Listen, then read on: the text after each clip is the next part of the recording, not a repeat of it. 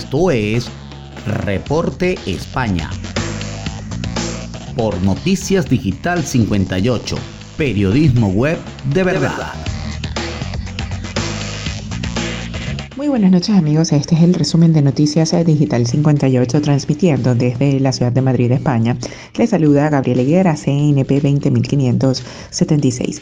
Comenzamos con eh, las informaciones del día de hoy, es que cambio de precios en el abono de transporte de Madrid.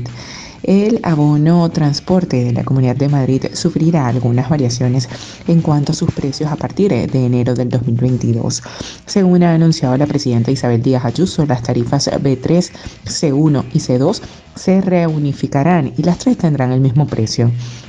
La primera se mantendrá, mientras que las otras dos pasarán de los 89,50 y 99,30 respectivamente a los 82 euros.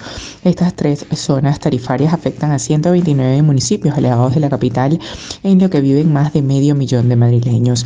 Los municipios que pertenecen al área B3 seguirán pagando lo mismo, pero las localidades de la zona C1 y C2 verán una rebaja en sus abonos el próximo año.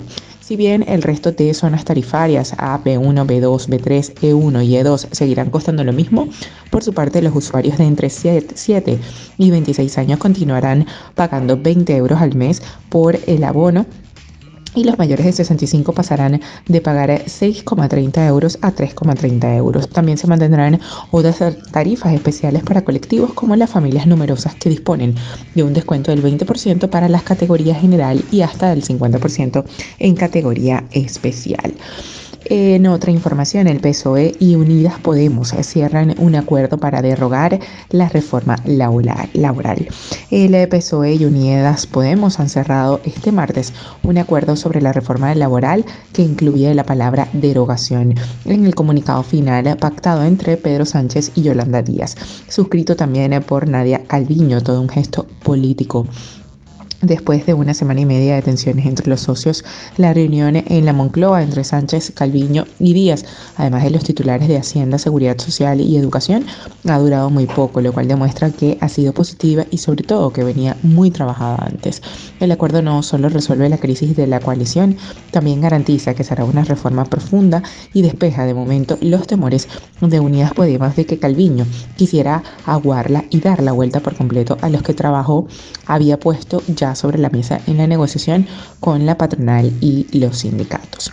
Y ya para finalizar, llega una profunda vaguada polar que desplomará los termómetros, traerá las primeras nieves y precederá a una dana la llegada de la península y a la península ibérica de una masa de aire polar provocará los próximos días un descenso progresivo y acusado de las temperaturas hasta situarlas entre 5 y 10 grados por debajo de lo normal en esta época, de manera que la primera semana de noviembre será más fría de lo habitual en casi toda España. El pronóstico de la Agencia Estatal de Meteorología AMET hasta el próximo fin de semana anuncia una caída en picado de los termómetros después de unos días de lluvias intensas en buena parte del país en lo que se batieron récords de precipitación en el suroeste, centro o Extremadura y de mínimas nocturnas en puntos del sur y del este.